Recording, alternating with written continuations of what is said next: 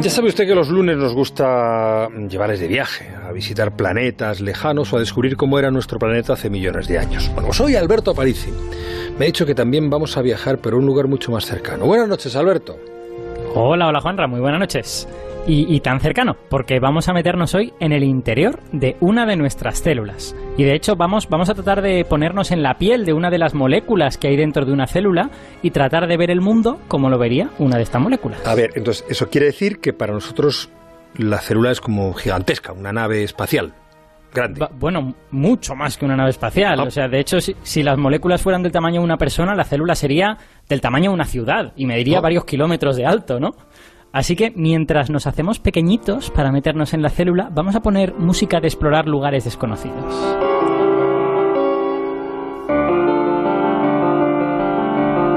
Bueno, pues ya estamos dentro y, esto no es solo una ciudad, es que es una ciudad muy concurrida. Hay moléculas como nosotros por todas partes, cuesta mucho abrir ese camino. Fíjate, fíjate que al fondo hay ese edificio tan grande, que, es casi una montaña de grande. Bueno, eso es el núcleo, eso es el núcleo. Ahí es donde se guarda el ADN y hay que tener mucho cuidado, no puede entrar cualquiera ahí, ¿no? Y fíjate que a nuestro alrededor también vemos esta especie como de entramado de vigas y de columnas que están por todas partes, vienen a izquierda, a derecha y se pierden luego más allá de la vista. Bueno, pues todas estas vigas y columnas son el esqueleto de la célula. Espera, o sea, eso que veo ahí, ¿las células tienen esqueleto? Sí, señor, las células tienen esqueleto. No es un esqueleto de hueso, no, es, no es como el nuestro. Pero lo que tienen es proteínas muy largas y muy duras que son, eh, digamos, como cables de acero que recorren la célula de un punto a otro y se aseguran de que la célula tenga la forma que ha de tener. Porque piensa que en realidad todo esto que nos rodea, este interior, es gelatinoso. Y si algo no sostuviera la célula, perdería la forma. O sea, y nosotros, o sea, las moléculas nos estamos moviendo por este interior así gelatinoso. Bueno, digamos que lo intentamos. Ya ves que que cuesta un poco, ¿no? Porque como esto está muy concurrido, no es nada fácil llegar de un sitio a otro. Y de hecho, la, mayoría de las moléculas no tienen movimiento propio, sino que lo que hacen es simplemente vagar por entre esta muchedumbre sin un rumbo demasiado fijo y esperan llegar a algún sitio pues donde alguien las use para algo, ¿no? Pero pero las importantes, las que tienen que estar al otro lado de la célula ya mismo, lo que pueden hacer es tomar el tren. Oh. Ahí viene el tren podemos tomarlo si quieres. Ah, sí, sí, pero bueno, esta ciudad también tiene transporte público. bueno, vaya si tiene transporte público, todas las células tienen y además es buenísimo. Por, fíjate, toda esta red que te he dicho de vigas, de columnas que forman el esqueleto de la célula, bueno, está formado por vigas y columnas de varios tipos, pero eh, lógicamente esta red comunica un extremo de la célula con el opuesto. Y sobre las vigas más gruesas, que se llaman microtúbulos, se mueven toda una serie de proteínas que se dedican a transportar a otras moléculas de un sitio a otro. Eh, ¿Y cómo son esas proteínas transportadoras de moléculas? No te, no te lo vas a creer cuando te lo cuentes. Que a mí, yo, yo, yo lo descubrí como hace 13 o 14 años y todavía estoy flipando de aquel descubrimiento.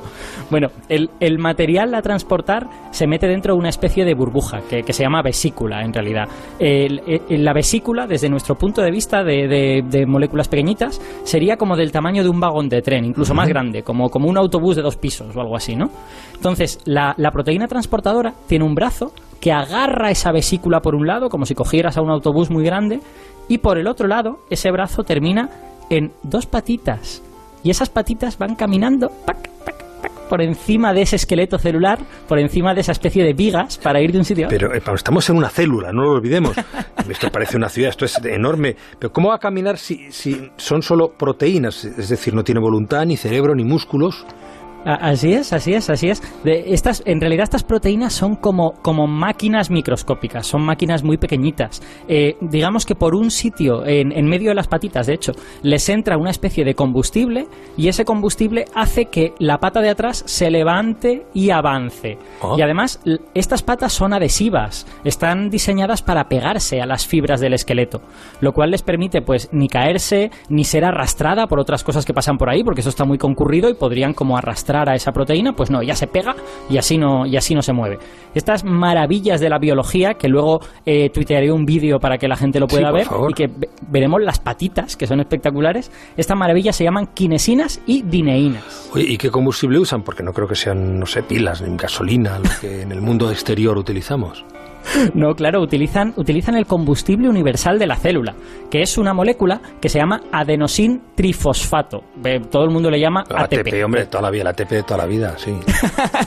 bueno, pues es el combustible que utilizan todas las células. De hecho, la respiración celular, cuando en la, cuando en la célula cogemos oxígeno y quemamos eh, el azúcar, lo que hacemos es crear ATP.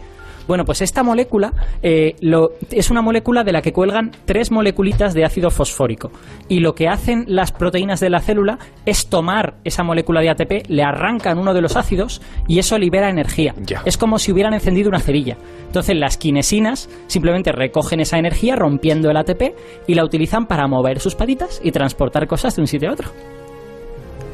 Pero bueno, yo, yo, creo que se nos está acabando el tiempo, ¿no? Eh, vamos a tener que volver al mundo de los humanos. Es una pena, ¿eh? Me gusta este sitio. Sí, pues salimos porque hay que terminar el programa, pero eh, oye, hay que volver aquí. Me ha encantado este viaje fascinante, ¿eh? Me quedan muchas cosas por ver y a los oyentes por conocer. Un montón de edificios de estos raros. Sí, sí, podemos, podemos ver más cosas, sí, señor. Pues la semana que viene o cuando te parezca bien nos llevas de viaje de nuevo. A París y gracias, amigo. Un abrazo, Un Juan. abrazo.